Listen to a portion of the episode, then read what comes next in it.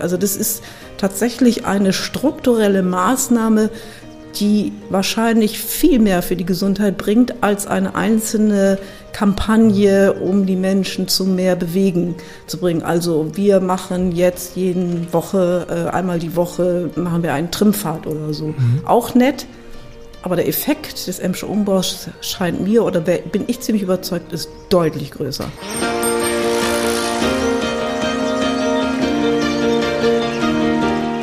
Redefluss. Blaugrünes Leben an Emscher und Lippe. Der Podcast zur Zukunft der Region.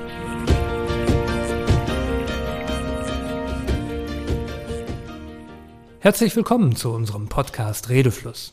Mein Name ist Uli Petzel, ich bin Vorstandsvorsitzender von Emscher Genossenschaft und Lippeverband. Und dieses Jahr 2022 ist für uns ein ganz besonderes. Nach 30 Jahren konnten wir zum Jahreswechsel den Umbau der Emscher abschließen. Der Fluss den früher alle Köttelbecke nannten, ist vom Abwasser befreit worden. Genau der richtige Zeitpunkt, um nach so einem langen Projekt nach vorn zu schauen. In diesem Podcast möchten wir uns daher mit der Zukunft unserer Region beschäftigen. Wie geht es weiter nach dem Emscher Umbau? Wie schaffen wir den viel zitierten Strukturwandel? Wie machen wir das Ruhrgebiet lebenswerter und klimaneutral? Dazu laden wir uns in jeder Folge interessante GesprächspartnerInnen aus der Region ein. In dieser Episode sprechen wir mit einer ausgewiesenen Wissenschaftlerin, Sie ist Epidemiologin und Biologin, Leiterin des Instituts für Urban Public Health am Universitätsklinikum Essen und damit die Frau, die auf unsere Gesundheit aufpasst. Herzlich willkommen, Professor Susanne Möbus. Danke für die Einladung und danke auch für die nette Einleitung. Gerne. Wir wollen den Podcast immer mit einem lockeren Einstieg beginnen, mit einer Reihe von Entweder-Oder-Fragen. Rü oder Kö? Beides nicht. Wandern oder Wellness? Oh, das sind aber Fragen. Also ich finde, Wandern ist Wellness. Weserstrand oder Baldeneysee? Weserstrand. Kino oder Netflix? Kino. Honig oder Marmelade? Oh, beides süß. Ähm, ähm, Marmelade. Auf die Frage nach dem perfekten Brotaufstrich kommen wir am Ende der Sendung nochmal zu sprechen. Wie auch schon in der letzten Folge werden wir unseren Gast einmal probieren lassen, welches Emscher Produkt besser schmeckt. Aber lassen Sie mich kurz Susanne Möbus vorstellen. Sie ist gebürtige Bremerin, daher die Frage nach dem Weserstrand und hat Biologie in ihrer Heimatstadt studiert. 1994 promoviert. Und dann an der Uni Bielefeld noch einen Master in öffentlicher Gesundheit nachgelegt. Und 1996 zog es Susanne Möbus dann an die Uniklinik nach Essen, an die Universitätsmedizin. Und seitdem beschäftigt sie sich mit urbanen Systemen und wie Lebensqualität die Gesundheit und Krankheit beeinflusst. Sie leitet dort das eben genannte Institut, und daher meine erste Frage, machen bestimmte Stadtteile krank? Na, die Stadtteile selber werden sicherlich nicht krank machen, aber die Bedingungen in den Stadtteilen geben mehr oder weniger gute Chancen, gesund zu bleiben. Sagen wir es mal akademisch so. Aber ein Stadtteil selber, der Krankheit macht, das gibt es so nicht, sondern die Bedingungen. Also wie sind, ist der Stadtteil aufgebaut? Welche Chancen haben die, möglich, äh, die Menschen da, sich äh, aktiv zu bewegen? Welche sozialen Netzwerke gibt es? Wie sicher fühlen sie sich oder auch äh, welche sozialen Aktivitäten sind möglich? Also wie wohl fühlt man sich in dieser Gegend? Und da gibt es sicherlich Unterschiede in Stadtteilen. Was macht das Forschungsfeld öffentliche Gesundheit aus? Welche Themen umschließt das? Na, öffentliche Gesundheit ähm, ist gerade durch die Corona-Pandemie tatsächlich auch erstmalig deutlich mehr ins Bewusstsein gekommen. Bei der öffentlichen Gesundheit oder wie es auch besser fast heißt Public Health, also die, die, die Gesundheit der Bevölkerung. Äh, wir beschäftigen uns da tatsächlich mit der, welche Faktoren ähm, halten die Menschen gesund oder welche Risiken gibt es äh, in der Bevölkerung und wir beschäftigen uns dann eben nicht mit dem Individuum, sondern eben mit Bevölkerungsgruppen, alte Menschen, junge Menschen, Kinder, sozial schwache, reiche, arme oder eben dann auch Menschen, die in bestimmten Stadtteilen wohnen. Ähm, das heißt, wir sind sozusagen die, diejenigen, die auf die Gesundheit achten und versuchen, äh, Gesundheit so zu gestalten, dass Bevölkerungsgruppen davon profitieren können. Und eben nicht wie ein Mediziner, der guckt sich einen einzelnen Menschen an und sagt, jo, du bist krank, gesund. Äh, da gehen wir eben, das interessiert uns so gar nicht, sondern eher wirklich äh, ähm, die Gesamtpopulation, wie man auch sagen kann. Ist das Forschungsfeld sehr interdisziplinär? Extrem. Also eigentlich sollte es sein. Es gibt natürlich auch äh, Kolleginnen und Kollegen, die sehr fokussiert auf ihr Forschungsfeld sind, aber gerade beim Urban Public Health, also wenn es darum geht, die öffentliche Gesundheit in Bezug auf die Stadt, die gebaute Stadt zu erforschen, dann muss ich extrem interdisziplinär arbeiten, von Politikwissenschaften, Stadtplanung, Ingenieure, ähm, Geografie, natürlich auch die Medizin und so weiter. Also da kann ich eigentlich fast jede Disziplin, äh, kann ich gebrauchen, in Anführungsstrichen, deren Wissen, deren Expertise gebrauchen, um die Zusammenhänge, die ja sehr komplex sind in so einer Stadt, tatsächlich gut erforschen zu können und hier auch Lösungen zu entwickeln. Wie anerkannt ist die Forschungsdisziplin heute? Also Urban Public Health als solche gibt es noch gar nicht so. Das haben wir tatsächlich hier in Essen gegründet, aber Public Health ist eigentlich schon ein sehr altes Fach. Schon die Griechen wussten, wie, eine, wie die Umgebung gestaltet sein muss, damit die Menschen gesund bleiben können. Und äh, Deutschland hatte sogar eine sehr starke öffentliche Gesundheit vor dem Zweiten Weltkrieg, das leider durch eben durch die echten Nazis, die es bei uns ja gegeben hat, völlig äh, in eine andere Richtung gezerrt wurde und dadurch äh, eine sehr gute Tradition, die gab es mit Virchow, Peppenkofer und so weiter, die ist leider dann jetzt völlig niedergegangen und die Individualmedizin ist sehr stark geworden, was ja auch nicht schlecht ist, aber der Bevölkerungsansatz ist leider völlig verloren gegangen. Das hat jetzt in den letzten na, sagen wir mal so 10, 20 Jahren wieder enorm zugenommen. Und ich glaube, in der Öffentlichkeit ist es durch so doof es klingt, aber durch äh, die Corona-Pandemie plötzlich wieder in aller Munde, äh, dass das tatsächlich auch eine ganz wichtige äh, Ansatz ist, sich eben nicht nur um, um ähm, die Behandlung von Krankheiten zu kümmern. Wissenschaft ist ja nie etwas, was nur im luftleeren Raum stattfindet. Gibt es denn sowas wie ähm, Ziele der Forschung, des Ansatzes? Naja, jetzt über ganz allgemein zur Wissenschaft würde ich mich jetzt also nicht weiter. Des, des Forschungsfeldes hier konkret. Ja, ach so, ja, also das, das zeichnet Public Health oder öffentliche Gesundheit tatsächlich aus. Es ist ganz starkes Forschungs- und Praxisfeld. Also beides muss wirklich ganz eng gedacht werden. Erstaunlicherweise wird es das auch noch nicht ganz. Also häufig ist das doch noch zu sehr getrennt. Aber äh, durch die Arbeit hier im Ruhrgebiet habe ich verstärkt gemerkt, also ohne die, die, den Praxisansatz, auch den Kontakt zur Praxis und insbesondere zu den Kommunen, macht die Forschung nicht viel Sinn. Und das Ziel ist tatsächlich äh, sowohl äh, die Stärken äh, der Umwelt der Menschen zu identifizieren, also nicht nur Risiken, sondern auch die Stärken und diese herauszuarbeiten und dann gemeinsam mit den Praktikern und Praktikern, mit den Kommunalpolitikern und auf den nächsten Ebenen zusammenzuarbeiten, um tatsächlich die Lösung zu finden. Und das kann man über Forschung machen, indem ich eben die typische, also das kennt man mittlerweile auch, Evidenz schaffe, ne, wie gut funktionieren eigentlich die Dinge, die wir uns da aussetzen, wo gibt es Risiken aber dass ich eben nicht nur im luftleeren Raum, äh, wie Sie schön gesagt haben, forsche und irgendwas erforsche, was nicht viel Sinn macht. Oder hm? jetzt, naja, sinnlos will ich jetzt auch nicht ja. sagen, aber nicht praxisangewandt ist. Hm. Wie gesund ist denn das Ruhrgebiet? Wie steht es im Unterschied zu anderen Regionen da? Ähm, ich würde niemals sagen, dass im Ruhrgebiet ist, äh, sind die Menschen weniger gesund oder mehr gesund. Wenn man einen Vergleich anstellen würde, einfach auf, auf den Ebenen äh, der Region, dann gibt es tatsächlich ein Gefälle zwischen Nord und Süd und West und Ost.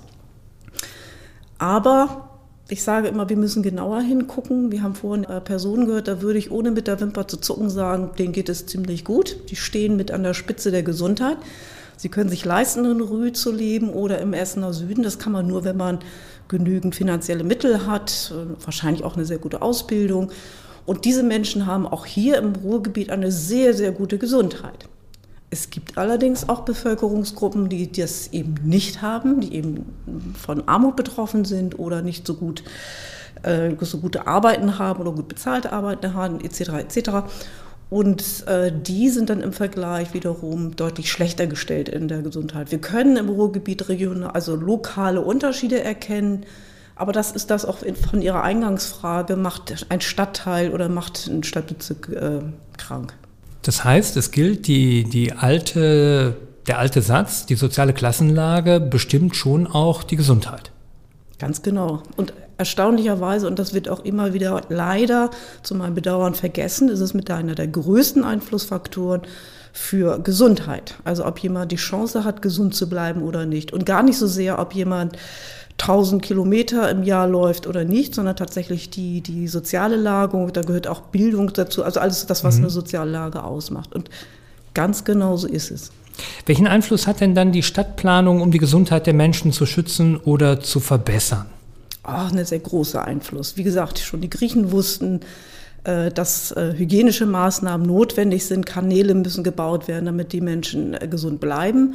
Und die Stadtplanung heutzutage, zumindest in unseren ähm, gut entwickelten Ländern, haben äh, die Aufgabe, tatsächlich sich auch wieder mit Gesundheitsaspekten auseinanderzusetzen, mit Public Health oder mit der Öffentlichkeit, äh, öffentlichen Gesundheit zusammenzusetzen, um zu sehen, wo sind die Schwerpunkte, wo müssen wir welche Entwicklung oder welche Stadt planen, wie planen wir sie, äh, so dass tatsächlich äh, die Gesundheitsbelange. Und da kennen wir schon wirklich so viel, was die Menschen gesund hält, dass man das dann auch tatsächlich in die Praxis umsetzt und nicht wieder so eine Stadtplanung vollzieht, die uns heute so viel Mühe macht, nämlich eine autozentrierte Stadtplanung. Wir alle wissen, das ist wahnsinnig schwer wieder loszuwerden, sodass man eben sehr früh äh, sich überlegt, wie planen wir einzelne Gebiete, wo konzentrieren wir uns auf eine gute Planung und was sind wirklich tatsächlich die Bedürfnisse der Menschen? Also die dürfen wir wirklich nicht aus den Augen verlieren. Das ist auch häufig ein Fehler,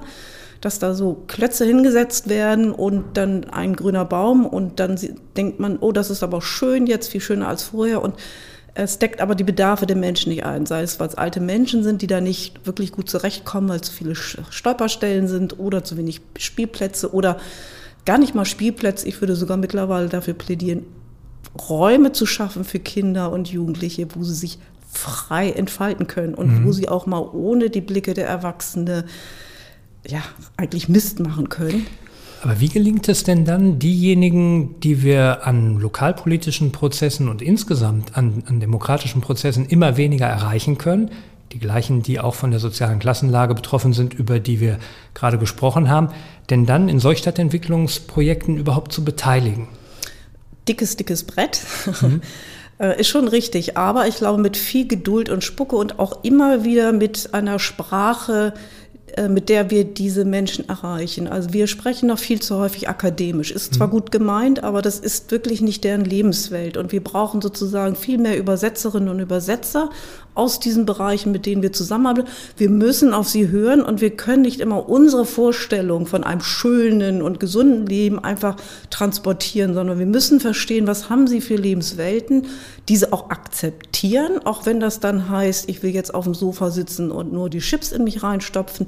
Das ist unter bestimmten Umständen nicht unbedingt gesundheitsschädlich, sondern wenn viele andere Dinge stimmen, macht das letztlich nichts. Aber das müssen wir viel, viel mehr lernen und das muss auch in der Ausbildung viel mehr ähm, adressiert werden, dass wir unsere Straße ändern und dass wir mehr zuhören, glaube ich. Wirklich zuhören und mit Geduld die Dinge erarbeiten mit den Menschen, sodass wir sie erreichen. Und ich glaube, dann kommen sie auch und machen auch gerne mit. Gucken wir auf ein konkretes Beispiel in der Essener Südstadt, den Isenbergplatz. Sie kennen den Platz. Wie sieht es dort aus? Schön, ne? Also drei, vier Bäume, Cafés, bunt, lebendig, ja. das, was man sich vorstellt. Ist sehr nett. Wir haben dort Bürgerstimmen äh, eingefangen, um ein Stück mal zu hören, ähm, wie eine junge Frau und ein Mann das dort empfinden und welche Eindrücke sie vom Leben dort haben. Hören wir uns das mal an.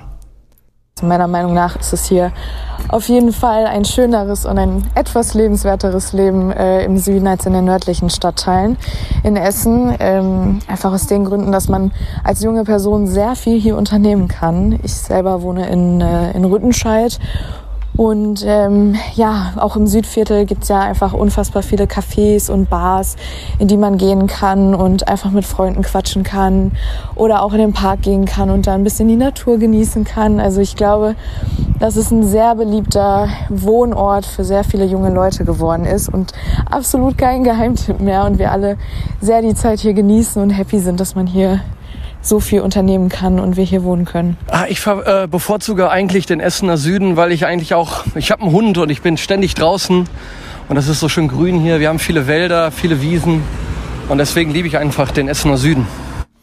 Am Beispiel Essen, ist das Leben im Süden schöner als im Norden?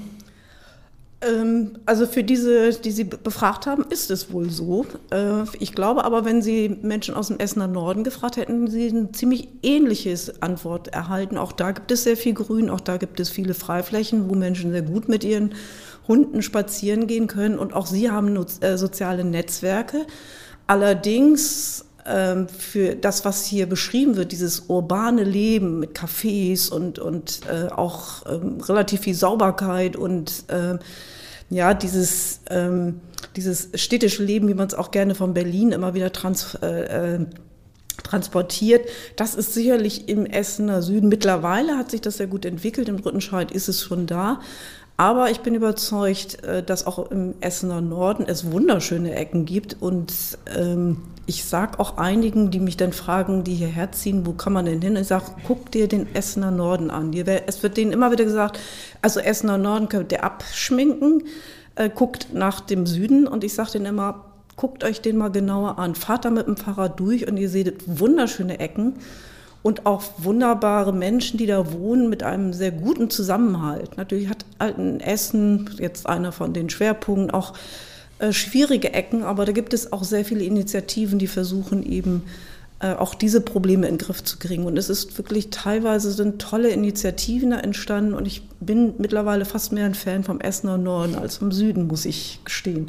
Aber am Ende sagt die Statistik ganz nüchtern, die Lebenserwartung im Süden ist höher als im Norden. Naja, das sind ja aber auch die Lebenserwartungen, die vor vielen, vielen Jahren dann mal so entstanden ist. Die mhm. sind ja nicht gestern entstanden. Und ich glaube, da gibt es ein Entwicklungspotenzial im Essener Norden. Und dann kommen wir ja auch äh, zur Emscher, zum Emscher Umbau.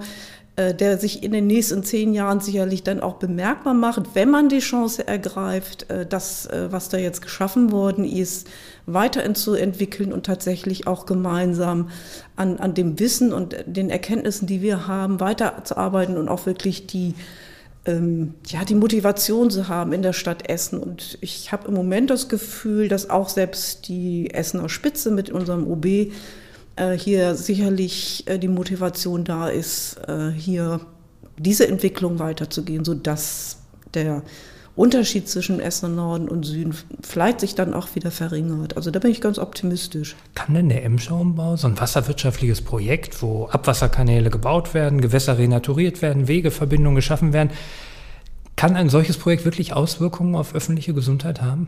Ich bin überzeugt, ja. Ähm, leider kann ich keine Daten zeigen, weil es ist sehr schwierig dafür Gelder zu akquirieren, also äh, Projektgelder zu bekommen, um das wirklich nachzuweisen, weil das ist eben ein sehr komplexes Unterfangen. Ich müsste aus der Ökonomie und äh, aus den Sozialwissenschaften, Kulturwissenschaften, Gesundheit, Medizin, ich bräuchte da viele Expertisen, die zusammenkommen und das ist manchmal sehr schwer zu fördern. Aber von dem, was wir wissen, müsste das, was dort geschaffen worden ist, auch von der Emscher Genossenschaft, müsste es nach der Theorie her deutlich Effekte zu sehen sein, die eben nicht nur sich darauf beziehen, dass ein bisschen, dass weniger diabetische Fälle auftreten oder Herz-Kreislauf-Erkrankungen sinken, sondern tatsächlich sich insgesamt die soziale Lage verbessert, die Wohnbedingungen nochmal bessert und auch soziale Netzwerke ähm, viel deutlich in Erscheinung, vielleicht ähnlich wie, wie ähm, das wurden im Einspieler ähm, erwähnt wurde, hier ist es schön zu leben ähm, oder noch schöner zu leben, eine, eine, größere Durchmischung zu erreichen. Also ich hatte ja schon mal gesagt, dass äh, der Emscher Umbau ist aus unserer Sicht oder aus meiner Sicht eine, eine riesige Public Health Intervention. Das heißt, das ist eine Maßnahme für die öffentliche Gesundheit, die nie so ähm, bezeichnet wird, sondern na klar, aus technischer Sicht ist das ein Umbau eines Systems, aber ähm, da, wo die Emscher durchgeht und da, wo die Köttelbeke ist, da wohnen dann eben halt auch nicht die gut situierten Leute, sondern da wohnen eben die Menschen, die nicht so viel Geld haben und dann eben halt mit diesen Gerüchen und auch mit den fehlenden Zugängen zurechtkommen müssen. Und äh, da wohnen eben auch oder wohnten bislang auch diejenigen Menschen, die eben eher krank wurden. Und durch diesen Aufbruch, durch die Umgestaltung, auch die Renaturierung und auch die vielen Mühen, also und auch die, die, dieses Bemühen, ähm, hier Landschaften neu zu gestalten, die für die Menschen vor Ort dann auch da sind, ähm, besteht eine große Hoffnung, zumindest aus meiner Sicht als Gesundheitswissenschaftlerin, dass sich dadurch auch die Gesundheit der Menschen insgesamt verbessern wird. Also das ist tatsächlich eine strukturelle Maßnahme, die wahrscheinlich viel mehr für die Gesundheit bringt als eine einzelne Kampagne, um die Menschen zu mehr Bewegen zu bringen. Also wir machen jetzt jeden Woche, äh, einmal die Woche machen wir einen Trimfahrt oder so. Mhm. Auch nett. Aber der Effekt des Emscher Umbaus scheint mir, oder bin ich ziemlich überzeugt, ist deutlich größer. Jetzt wird es ja auch politisch interessant. Wir investieren 5,5 Milliarden Euro in all das, was mit dem Emscher Umbau zusammenhängt. Wir kennen die ökologischen Effekte auf der Ebene von Artenvielfalt und Biodiversität. Wir wissen, was das äh, ökonomisch bedeutet, ähm, wenn wir sagen, ähm, Beschäftigungseffekte, 43.000 Personen Mannjahre, äh, Impulse in die Infrastruktur von 13 Milliarden Euro. Da können wir ja mit allen Zahlen immer äh, aufwarten. Aber eigentlich könnten wir jetzt auch sagen, wenn wir das investieren, dann haben wir auf der anderen Seite sinkende oder vielleicht auch nicht steigende Gesundheitskosten. Gibt es solche Rechnungen in Deutschland oder international? Hat man sich darüber in der Forschung schon Gedanken gemacht? Das wäre ja ein ganz neuer Ansatz, sowas auch öffentlichkeitswirksam nochmal solche Investitionen darzustellen. Also solche Überlegungen fangen an. Also es gibt dieses äh, Global Burden of Disease. Das ist sozusagen ein Ansatz, äh, äh, sozusagen die Kosten zu berechnen, die erstmal Krankheiten überhaupt machen und nicht nur die Krankheit als solche, sondern eben auch das Ganze drumherum. Und wenn man das jetzt umdrehen würde und sagen, die Menschen werden erst gar nicht krank, äh, dann dann können, also ich bin jetzt kein, ich bin nicht gut in Ökonomie oder Rechnen und mhm. solchen Dingen, aber äh, ich bin mir ziemlich sicher, wenn man diesen Ansatz fahren würde, ähm, würde man auch Effekte haben. Wichtig wäre nur, dass man eben nicht nur direkt guckt, was, äh, welche Kosten sind, werden eingespart, dadurch, dass weniger diabetische Fälle entstehen oder wie ich vorhin schon sagte, weniger Herz-Kreislauf-Erkrankungen, sondern auch, Sie haben gerade davon gesprochen, es gibt mehr Arbeit, in dieser Zeit. Diese Arbeit ist etwas, was die Menschen auch eher gesund hält, wenn es gute Arbeit ist weil äh, diese Arbeit für viele Menschen sehr wichtig ist, denn Arbeitslose haben auch ein sehr hohes Risiko zu erkranken, weil sie eben viele Strukturen verlieren etc. Da, da gibt es viele äh, Studien zu. Und das heißt, wenn ich diese Berechnungen mache, was bedeutet eine gute Natur für die Menschen, was bedeutet Arbeit für die Menschen, was bedeutet eine verbesserte Ökonomie für die Menschen, dann muss das mit in die Rechnung der gesparten Gesundheits- oder eigentlich Krankheitskosten. Gesundheitskosten in dem Sinne gibt es ja nicht, sondern Krankheitskosten. Aber ich bin mir ziemlich sicher, dass es so einen umfassenden Ansatz nicht gibt. Und ich sehe weiterhin, also genau wie die Evaluation, auch hier eine riesige Chance, hier ein Forschungsfeld zu etablieren, weil das liegt direkt vor der Tür. Wir haben genügend gute Leute, die das könnten. Jetzt braucht es eigentlich nur noch Förderer, die das auch erkennen. Ja, und da wissen wir ja, woran wir arbeiten müssen. Ja, äh, ja, das ist schon so, aber ich ähm, bin auch überzeugt, dass wir auch Arbeit brauchen, um das gut zu erklären, was wir da eigentlich wollen. Also ich habe immer noch das Gefühl, ich selber kann es schlecht erklären in meinen Projektanträgen. Anders kann ich mir nicht erklären, warum die immer wieder abgelehnt mhm. werden. Mhm. Dass es wahrscheinlich immer noch nicht gut, genügend gut äh, gelingt, ähm, das, was wir da vorhaben und diese Interdisziplinarität äh, tatsächlich so zu transportieren, dass praktisch alles, was äh, während des Emscher Umbaus getan wird und alle die Änderungen direkt einen Einfluss auf Gesundheit haben. Mhm. Jetzt kommt ja noch ein weiterer großer Megatrend hinzu, die, der Klimawandel und die Klimakrise. Ähm, und der, der, Klimawandel hat ja auch Auswirkungen auf die Gesundheit der Bürgerinnen und Bürger. Wenn ich in Frankreich bin und die, die Nachrichten mir da anschaue im Sommer, dann wird immer die aktuelle Zahl der Hitzetoten dort vermeldet. Das haben wir ja in, in den deutschen Nachrichten bei weitem noch nicht, dass öffentliche Gesundheit so deutlich vermeldet wird. Der Effekt ist aber ja auch in Deutschland nicht anders. Wir haben verdichtete, äh, zubetonierte Innenstädte, die 10 Grad wärmer sind als das Umland. Wir haben also auch ähm, einen, einen großen Einfluss des Klimawandels auf die Gesundheit der Bürgerinnen und Bürger. Wie machen wir denn die Quartiere ähm, fit für den Klimawandel und förderlich für die Gesundheit der, der Menschen?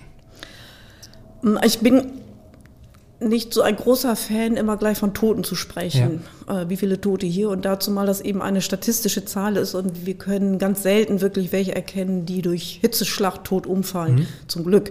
Nichtsdestotrotz kann man solche Zusammenhänge machen, aber ich finde es schwierig. Ich würde auch zunehmend ähm, mit den Menschen besprechen oder auch überlegen, welche Maßnahmen müssen oder können wir ergreifen, die uns helfen, diesen Klimawandel zum einen auch zu stoppen und wenn es in einigen Stellen nicht mehr zu stoppen ist, wie kriegen wir, also das, was Sie fragen, wie kriegen wir die Stadtteile oder die Städte fit, da gibt es schon wirklich sehr viele Ideen. Da gibt es sehr viele Ideen, wie man das machen kann und Verschattung und so weiter. Das ist ehrlich gesagt auch nicht so wahnsinnig schwierig, weil das haben andere Menschen in heißen Ländern schon seit Jahrtausenden, wissen sie, wie das ungefähr geht. Und es gibt schlaue Ingenieure, die diese Konzepte auch in Gebäuden schon versuchen umzusetzen. Also ich sehe das nur als eine Frage der Zeit, dass wir diese Fitness der Städte da an der Stelle hinbekommen, weil das ist eine technische Geschichte. Ich finde aber, die technische Geschichte, das kriegen wir ja mal gut in den Griff. Ne? Die Ingenieure, die haben ja keine Probleme, irgendwas sich auszudenken. Aber wir, die Ingenieure sollten oder wir sollten mit den Ingenieuren mitlaufen, um jeweils zu gucken,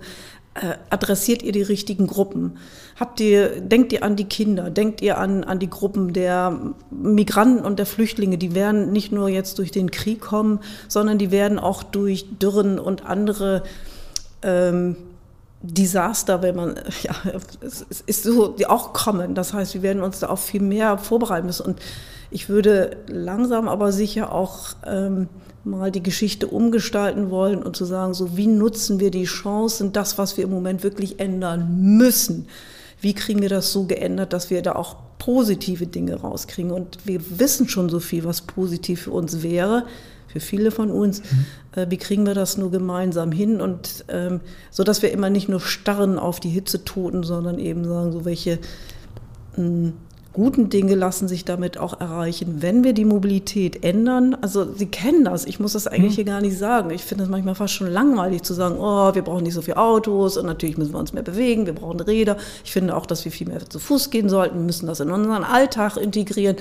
Und wie muss die Stadt jetzt aussehen und wie können wir das gestalten, dass die Menschen, ohne dass sie das groß merken, das umsetzen können? Also das wäre mein Plädoyer. Eigentlich wissen wir es und wir haben eigentlich ein Umsetzungsdefizit.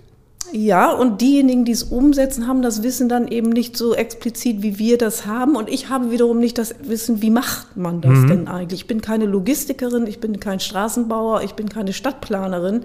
Ich kann nur sagen, Leute, denkt da dran, das muss im Alltag integriert werden. Wir brauchen Räume für die Kinder, wo sie toben können. Äh, und, und wir brauchen Räume, wo eben halt die geschützt sind und nicht nur einfach einen Platz, wo ich dann Sonnensegel drüber mache. Mhm. Das, das, das reicht nicht. Sie sind nun seit über 20 Jahren schon im Ruhrgebiet. Oh Gott. Wie ist Ihnen das Ruhrgebiet begegnet zu Beginn? Welches Bild haben Sie in den ersten Monaten und Jahren vom Ruhrgebiet entwickelt? Also ganz ehrlich, schrecklich.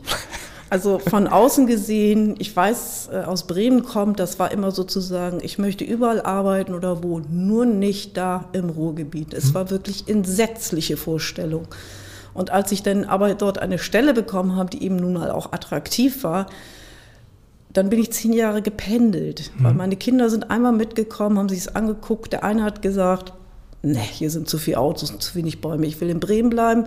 Und der andere fand es ganz attraktiv, weil es hier eine U-Bahn gab, aber das war auch nicht ausreichend, um die ganze Familie hierher zu karren ähm, als ich dann nicht mehr gependelt bin und nicht mehr pendeln musste, weil die Kinder dann groß waren, da habe ich erst das Ruhrgebiet kennengelernt. Das Ruhrgebiet hat sich allerdings auch in der Zeit stark geändert, muss man sagen. Und ich bin mittlerweile ein sehr großer Fan vom Ruhrgebiet, weil ich hier Entwicklungen und Chancen und, und Räume sehe, die ich in Bremen niemals hätte. Das ist platt, das ist eine nette Stadt, aber äh, es ist doch ziemlich schnell dann auch zu Ende. Und hier im Ruhrgebiet habe ich äh, Hügel, ich habe plattes Land, ich habe viele kulturelle, Veran also nicht nur Veranstaltungen, sondern auch Orte. Ich kann mich also ähm, mittlerweile auch touristisch mit dem Fahrrad sehr gut äh, bewegen. Also das ist hochattraktiv und äh, auch die Menschen, äh, die ich dann immer mehr kennenlerne, äh, sind, also man sagt zwar immer, das ist ein Ruhrgebietler, aber ich finde, es gibt doch, doch noch deutliche Unterschiede zwischen dem einen oder anderen. Und äh, gerade der Emscher Umbau, das war eigentlich die, der Ansatz, ähm, wo ich zum ersten Mal gesehen habe, was, was, was machen die denn hier? Das ist ja unfassbar und keiner weiß es in Deutschland.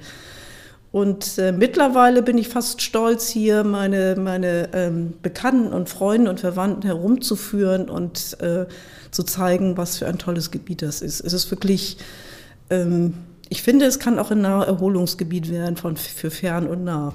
Woran müssen wir denn noch arbeiten im Ruhrgebiet? Wo sind unsere Schwächen und welche Wünsche hätten Sie? Ich würde mir wünschen, dass äh, das Ruhrgebiet noch viel stärker an der Alltagsmobilität äh, arbeitet, eine Verbesserung der, des aktiven Lebens in den Alltag der Menschen zu integrieren. Und das geht nicht nur darum, dann Fahrradwege äh, über alles zu bauen, sondern auch ähm, die Fußwege so zu gestalten äh, und die Menschen dabei mitzunehmen, um, was ich am Anfang gesagt hatte, deren Bedürfnisse auch tatsächlich äh, abzu, äh, also kennenzulernen und eben auch zu akzeptieren, dass es Unterschiede in der Stadt gibt, auch was den Geschmack angeht. Und äh, dass es eben Stadtteile gibt, die anders sind, aber die extrem lebenswert sind und die Menschen sehr gerne da wohnen. Und das sollte man auch ernst nehmen. Äh, diese Alltagstauglichkeit des Ruhrgebiets, die würde ich mir tatsächlich noch wünschen, dass man hier nochmal einen größeren Gewicht drauf liegt und nicht zu so sehr darauf, ähm, wie touristisch das dann aufgebaut wird. Das, da ist das Ruhrgebiet wirklich sehr, sehr stark schon. Da sollten Sie sich nicht unterschätzen. Susanne Möbus, vielen Dank für das wunderbare Gespräch. Wir bleiben im Dialog zu all den Themen unserer Region. Und natürlich auch ein herzliches Dankeschön an die Hörerinnen und Hörer dieser Episode. Wenn Ihnen der Podcast gefallen hat, dann freuen wir uns natürlich, wenn Sie uns abonnieren und die eine oder andere gute Bewertung dalassen. Wir hören uns alle zwei Wochen. Und nun kommen wir zu Honig und Marmelade von der Emscher und Wasserwein und Emscher und Lippe Produkte werden uns weiterhin begleiten. Ein herzliches Glück auf.